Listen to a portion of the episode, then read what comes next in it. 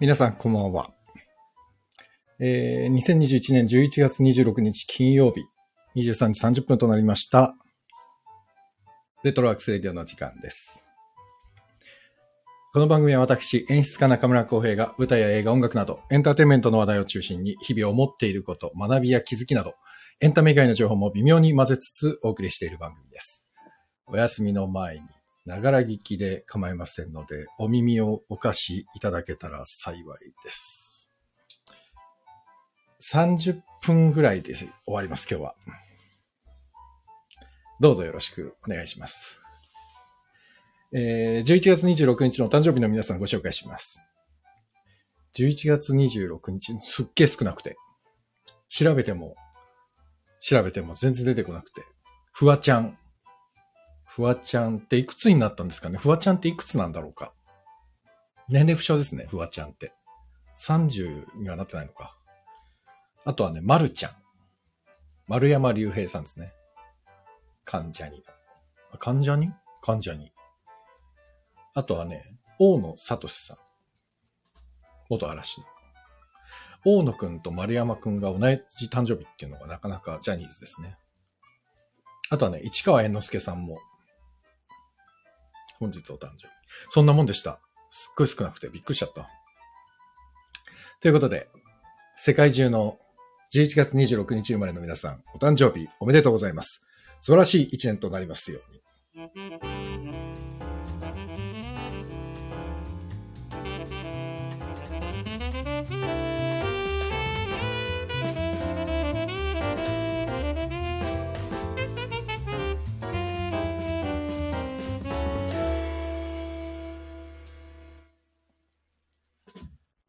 水曜日に、ちょっと、やれなくて、結局。金曜日になりました。えー、NK2 さんこんばんは。あ、ほった、ほったま、こんばんは。こんばん、こんばんみ。こんばんみ。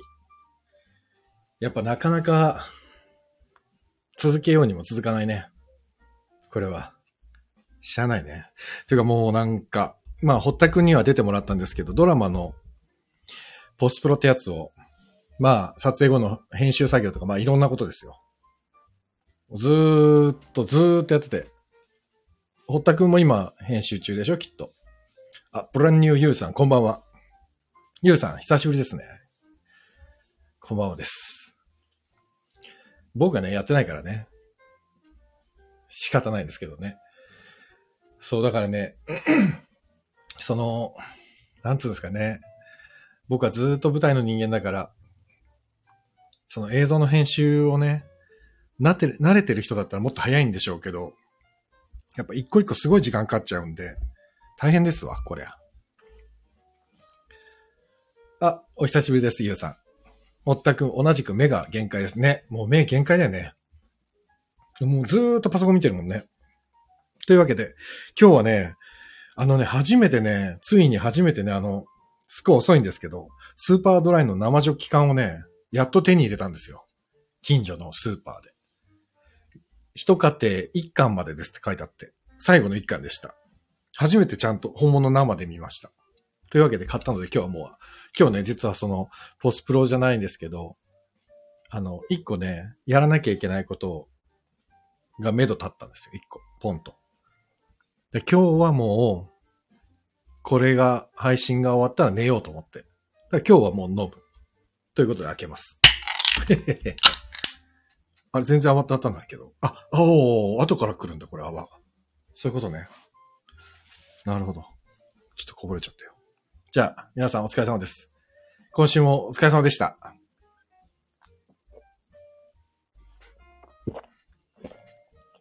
あということでね。美味しいですね。あの、今週祝日があったじゃないですか、23日に。あの日に、あの、子供のためのワークショップが、あの、月曜日に早川さんとは、あの、ワークショップとか、レッスンに関して話したんですよね、二人でね。で、その時に明日もあるんですって言って、で、その23日に演劇ワークショップがあって子供のための。で、その日の夜に、まあちょっとあの、あの、何人か手伝ってくれてるんで、川端光と、えー高橋沙羅と篠崎ニーナと3人手伝ってくれてるんで、ちょっと打ち合わせがてら、ちょっと軽くね、あの、ご飯食べて、で、今日の反省会をやって帰ったんですけど、もう飲めないんですよね。僕、車だったりするんで。なんでね、お酒自体は本当に全然飲んでなくて。うん。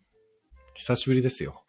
もちろんみんなは飲んでるんですよ。みんなは飲んでる。まあ、でもね、コロナのあれだからみんな飲んでわーっていうのはさすがにないですけどね。しっぽり静かに、ただ黙々と飲むみたいなね。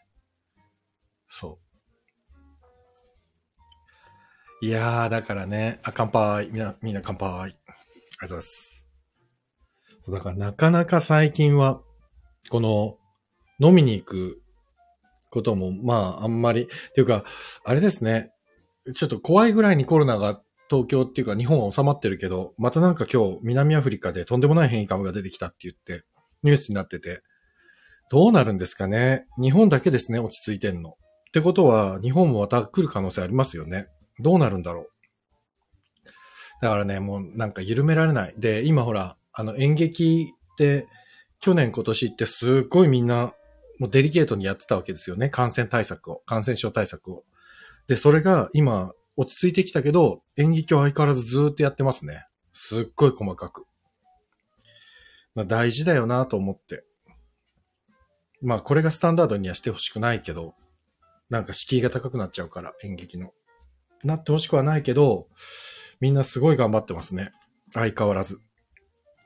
で、僕も、えっ、と、来年とかまたお芝居にちょいちょい関わることになりそうで、その時も結構もう最初の打ち合わせの段階から、その感染症対策をどうするかみたいな話ももう聞か、聞くことになるし、なかなかですね。日本はマスク率が高いから粘ってくれることに期待。うん、そうね。でも、あれだね。その、海外からの人をどう水際対策するのかだよね。でもなんか今日もう今晩、今日の、今日の今日でもう止めたみたいですね。南アフリカで今日発見されたようで、今日もう日本に南アフリカから入ってくる人たちの隔離期間を延ばすっていうので、今日の夜からもうそれをやってるっていうから、前よりはだいぶ早くなったんですかね、動きがね。どうなんだろうな。うん。あとはあれだ。なんか、まあコロナの話はもういい、良い、良いとして、あの、ブラックフライデーっていうのが、今日始まったんですね。ブラックフライデーブラックフライデーって何なんですか？何ですか？ブラックフライデーってめっちゃ CM で言ってるけど、あれは何なの？何なのってだ、誰に聞いてるのかちょっとわかんないですけど、ブラックフライデーっていうのは、そもそも有名な催しなの？あ、ふぐちゃんこんばんは。ブラックフライデーってふぐちゃん何なの？なんでこんな盛り上がるの？ブラックフライデーは。ちょっと調べよう。ブラックフライデー、あ、ブラックフライデーって打ったらちゃんとブラックフライデーとはって出るわ。ブラックフライデーとは、11月の第4金曜日に様々なお店が商品を特別価格で販売するセールです。あ、え ?1 年に1回だけってこと ?11 月の第4週だけってこと？あ、ふぐちゃん。なるほど。ブラックフライデーって黒字になるって意味でブラックなの？そういう意味か。新しくモバイルバッテリーと Apple Watch の充電コードを Amazon で買いました。安く。あ、それいい。あ、それ買おう。俺も。ちょっと待った。あ、あのさ、Apple Watch の充電コードって、あの、ついてたやつ1個しかなくて、これ結構しんどくて、取り外しして持ち歩くのが超めんどくさいから、たまに、なんか Apple Watch ってたまにユウさん、半日ぐらいでいきなりバッテリーがゼロになってることないですか？俺ね、たまにあるんですよ、急に。ほんと腹立つ、そういう時。あ、これ、それいいこと聞いた。ちょっと忘れないうちにメモっとこう。Apple Watch の充電器、ブラックフライデーで買うと安いんだ。なるほどね。そういうことに役に立つんだな。あと、あれか、じゃあ外付けのハードディスクとかもこういうタイミングで買った方がいいってことだな。なるほど。メモっとこうってメモがねえよ、メモが。えー、いや、これ。なるほど、Apple Watch のコードだ。なるほど、なるほど。そうします。の、なんちゅう配信なんだっていう話ですよね、これね。えっと、あと、あ外付けハードディスクだ。ブラックフライデー、ちょっとこれ、意味がやっと分かったんで。え、ということは、毎月金、第4金曜日とかじゃなくて、11月の第4金曜日だけだってことだ。えー、じゃあ1年に1回ってことは相当大安売りってこと？アマゾンは安いのか？なんだなんだ。あ、千春さん、こんばんは。ご無沙汰しております。僕が配信をご無沙汰しているので、もうほ、ほぼ皆さんご無沙汰しております。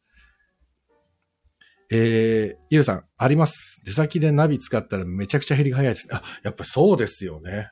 そうなんですよ。今日はね、すいません。ビールを飲みながら配信しております。なるほどね。いやー、ブラックフライデーね。え、ってことはアマゾンだけじゃなくて、いろんなところがブラックフライデーやってるってことかなそんなことないのか。えー、そんなに安いんだ。あ、本当だ。あ、あ、安いですね、確かに。ええー、そう。なるほど、なるほど。え、これって、高いものの方が安かったりするのかな？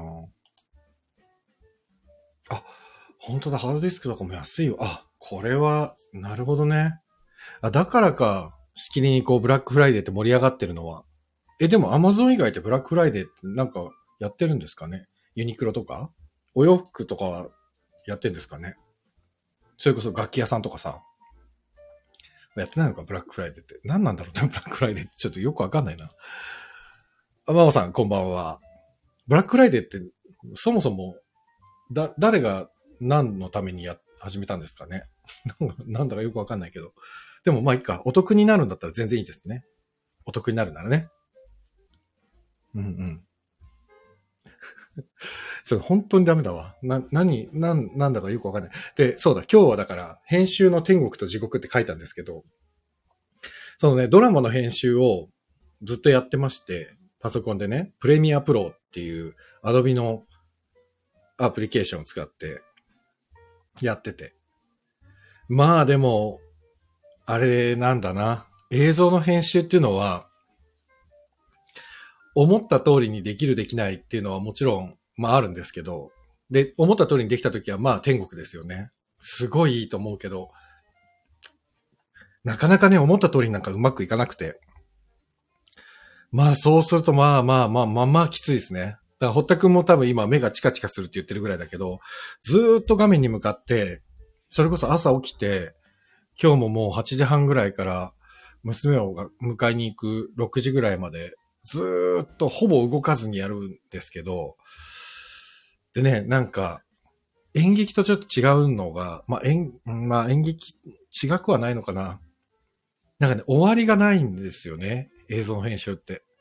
やり出して、例えば一箇所なんかとなんかのシーンをつないで、そのつなぎの編集をやってるときに、コンマ何秒ずれて、あ、これいいタイミングになったなと思って、で、ちょっとしたら、いや、ちょっと違うかもしれないって、またちょっとずらして、あ、こっちの方がいいじゃん。やっぱり、やっぱ変えた方がよかったな、とかってなって、それでもまたね、何度見る、見ても、その時のね、なんかね、一番いいタイミングっていうのが、なんとなく、ずっと探り続けられちゃうっていうか、探し続けられちゃうっていうか、見つからないんですよね。最終的にぴぴったり。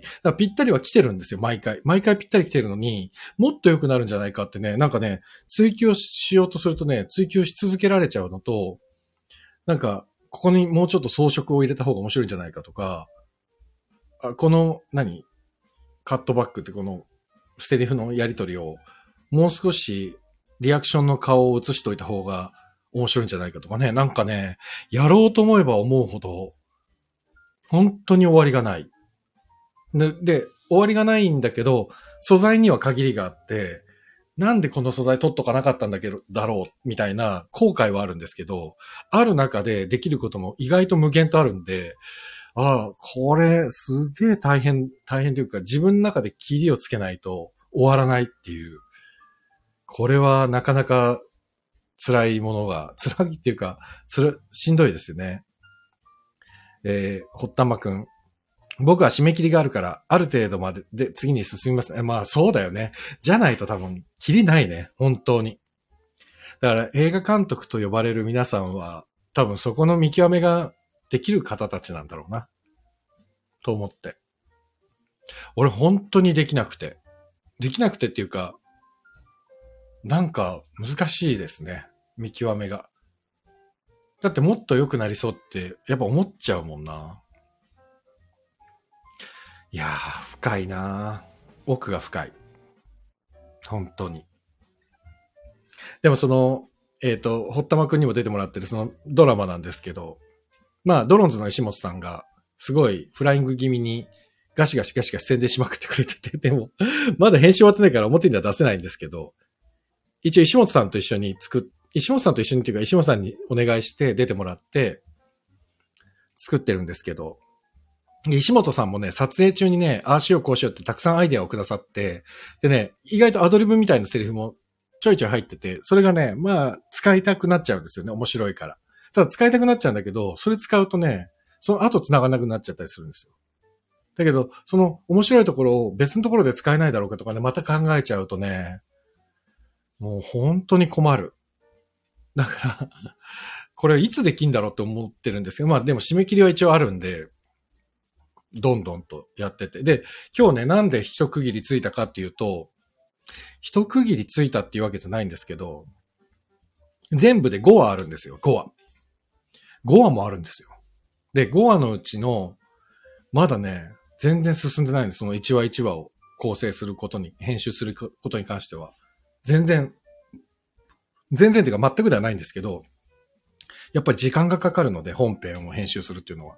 ただその前に、予告だけでも作ろうっていうことになって、その、いろいろ営業したりね、宣伝したりするために、予告編を作る、映画みたいに。予告編を作ろうと思って、その予告編が今日目処が立ったというか、やっと、こう、3分ぐらいの予告なんですけど、出す、作れて。いやー、これがまあ、気になる雰囲気のやつにするにはどうすればいいんだろうとかってもうすごいね、なんか予告作る人って、なんか、えっとね、映像のそのスタッフのクレジットとかを結構ね、見てて、そのオープニングとか予告編集っていうのは、あれはその専門の人がいるんですね。だから例えばテレビドラマだったらオープニングとかエンディングのクレジット、エンディング、エンドロールがあるじゃないですか。あれも全部専門のその専門スタッフがいるんですね。まあ、いないところもあるんだろうけど。だから、あ、そういうもんなんだと思って俺全然知らなくて。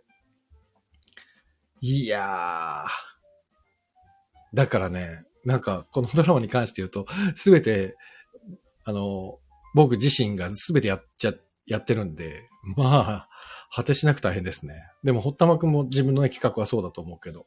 でもね、その、テレビドラマのスタッフさんをこう調べててね、最近そのスタッフロールっていう最後のドラマのスタッフロールとか見てて、なんかね、面白いと思ったんだけど、撮影、照明、音声とか、まあこういうのはわかるじゃないですか。で、編集とかね、MA とか、えー、選曲とか、音響効果とかで、この辺わかるんですよ。で、オープニングタイトルっていう担当の方が、オープニング映像作ってるみたいなんですけど、あとね、面白いなと思ったのが、えっ、ー、と、まあ、美術さんは普通にいて、装飾装置、衣装、持ち道具、ヘアメイクと、この辺もわかる。意味がね。電飾さんとか。でね、建具ガラス担当とかいるんですよ。建具ガラス担当。要は、とび扉ですよね。部屋の中の。動かす扉。だから大道具とこれは違うんだっていうね。あとね、造園。お庭担当でしょ？あと、成果。い、あの、花ですね。お花の担当とかね。あと、劇中料理。これはまあ、ね、料理作ってくださる方がいてとかっていうのはわかるんだけど。いや、こんなに細かくいるんだと思って。で、もちろんその制作だけでも制作担当、制作主任、制作デスク、制作管理とかね、制作だけでも何人いるんだよっていうぐらい、で、これ、果たしてね、その、出演している演者の皆さんが、どれだけこのドラマにこれだけ多くの人間が関わってるっていうのを把握しながらやってるんだろうなっていう。まあ、キャストの皆さんはほら、嫌でも目立つわけで、そうなると、その、ね、キャストの皆さんのことはスタッフさんはもちろん全員知ってるじゃないですか。ただ、キャスト側がこのスタッフの全員を知っていて、しかもこの方は何をしてる人なのかってみんな分かってやってんのかなどうなんだろうな。と思って、なんかこのスタッフロールを最近ドラマで見て、見ながら、ああ、これだけの人がいるんだって。まあ舞台も一緒なんですけど、舞台の方がもう、もう少し簡潔なんですよね。そのスタッフの構成が。こんなにね、美術背景、美術車両、美術協力とかね、もうね、美術さん、美術デザイン、美術進行、美術プロデューサー、装飾装置とかね、これ美術だけでも5、6人担当がいるわけですよね。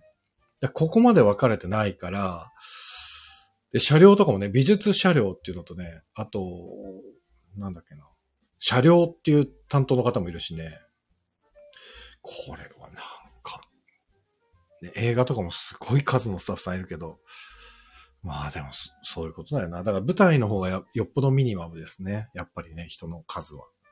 大きい商業的な芝居だとすごい関わってはいるけど、ここまで多くないですね。まあ多いのか。いや、でも、いや、細分化がすごいな。そうか。と思って。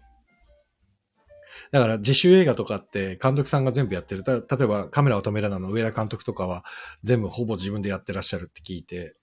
ね。で、お金ができるとだんだんだんだんこう増えていくんですってね。スタッフの数ってね。だからなるほどね、と思って。いや、面白いもんですね。本当に。まあ。まあ、と言いつつ、まだ僕は本編の方が全然編集が終わってないんで、これからまたやらなきゃいけないんですけど、今日はもう、今日はもうやらないです。今日はもうね、あ、でも今日もね、やらなきゃいけないことがあって、そうそう。これ愚痴なんですけど、えっ、ー、と、来年のね、ワークショップっていうか、来年の助成金を申請するための締め切りが今月末だったりするんですよ。来年の夏ぐらいのワークショップとかの助成金の申請が。早すぎない？これはもう愚痴ですよ。早いでしょ、ちょっと。来年夏のことなのに、11月末に締め切るってどんだけお金出したくないんだよっていう感じしません？ちょっともう、ひどいなと思って。もう少しね、こう、こういう人たちに優しい、この芸事をやる人たちに優しい社会になってくれないかな。本当に厳しいな。11月末に来年の夏のワークショップの申請をしなきゃいけないって、そんなね、子供たちも何人ぐらい来るかもわからないのに、すごいことですよね。もう、びっくりすることばっかりですね。えー、締め切りは構造的なものですけど、っていうかね、そう、なんかね、やっぱり、一つ思うのは、あれですよね。日本は IT 化が本当に進んでないから、あの、びっくりするぐらい手作業でやってるから全部。だからかかるんですよね。時間がね。そう、先進国の中で多分こんなに IT が進んでない国は、でもななんでだろうね。僕が小さい時は、僕が今44ですけど、僕が小学生の時は、日本って最先端の国っていう世界の共通な感覚があって、で、それはずっとそうだと思い込んでたんですよ、僕は。そしたらいつの間にかもう完全に IT 後進国だし、いろんな技術で、まあ中国だったり、韓国だったり、アジアの国々にも置いてかれてるし、一体いつからこうなってしまったんでしょうね。日本って本当に僕が小さい時は、世界でもトップクラスの先進国っていうか技術発展国だったのに、あぐらかいちゃったのかな？何なんでしょうね。それ、あ、というか、周りの国がすごい勢いで伸びていったのか。置いてかれちゃったのかな？うさぎと亀か。わかんないけど。ちょっと意外ですね。びっくり。ねだから多分そういうのがちゃんと進んで、だから区役所とか市役所とかもそうですけど、もう全部紙じゃないですか。あれも職員の人たちも皆さん大変だろうなと思いながら、でもあれ、紙がね、紙っていう資源の問題もあるし、まあ SDGs なんて言われてるけど、そういうのも全部、ちゃんとね、あの、データ化できたら、そしたらそれはそれでね、きっといろんなことが早くなりますからね。便利ですよね。ただね、マイナンバーカードの、あの、紐付け預金口座との紐付けとか、今国がやろうとしてるのは危ないですね。あれ全員、日本人全員の財産を把握しようとしてるってことでしょ？怖い国だな何をやろう、怖い国だなやるべきことを思ってやってほしいですけどね。で、こういうこと言い出すと僕止まらなくなっちゃうからやめとこう。お酒も入ってるしね。危ない危ない。ということで、今日はもう終わります。そう、だから、ワークショップの来年のやつの締め切りのスケ、メニューっていうか、タイムテーブル作んな、タイムテーブルを作んなきゃいけなくて、来年の夏のワークショップのタイムテーブルを今作るんですよ。それまでにいろんなこと覚えたらどうすればいいんだろうな。まあ、と言っててもしょうがないから、作ります。えー、来週の月曜日、また、やれたらいいかな。土日に僕はお芝居を見に行くので、そのお芝居の感想も含めて、えー、月曜日にまたお話できたらと思います。どなたか月曜日お呼びしようかな。また。我こそは出てもいいぞという方いらっしゃいましたら、ぜひ LINE などでお声掛けください。ということで、今日はもう終わります。ちょうど30分ね。予定通り。なかなかでもやっぱり、あの、パソコンに向かって編集しかしてないんで、日頃から。日頃からというか最近。もう本当に映像の編集ばっかりしてるんで、話すことが全然ないですね。だから言ったんだよ。話すことねえんだよなって。先週も。だから前回月曜日に早川さんに来てもらって、その、えっ、ー、と、レッスンとか教えとかっていう話をできたのはね、すごい良かったですね。なんか自分がやってることの振り返りにもなったし。さあ、でもちょっととりあえず、この、僕12月のお仕事も全部断ってこの編集に、編集のために12月に誘っていただいたやつも全部断ったんですよ。なので、なんとか皆さんに早くこのドラマをお見せできるように、日々頑張りますので、もう少々お待ちください。もう少ししたらもしかしたら予告編だけ見れるかもしれないです。でもいろんな権利の問題でね、まだちょっとすぐには出せないんですけど、もう少ししたらなかなかいい予告ができましたので、お見せできたらと思います。というわけで、また来週お会いできたらと思います。え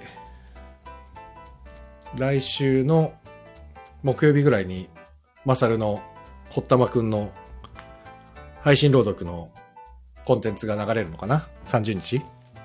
楽しみにしてます、それも。えー、27、月、土、日、月、火曜日か。火曜日かな。はい。というわけで皆さん、今日もお付き合い、うん、喋んないな。お付き合いいただきまして誠にありがとうございました。また月曜日にお会いできたらと思います。それでは皆さん、おやすみなさい。ありがとうございました。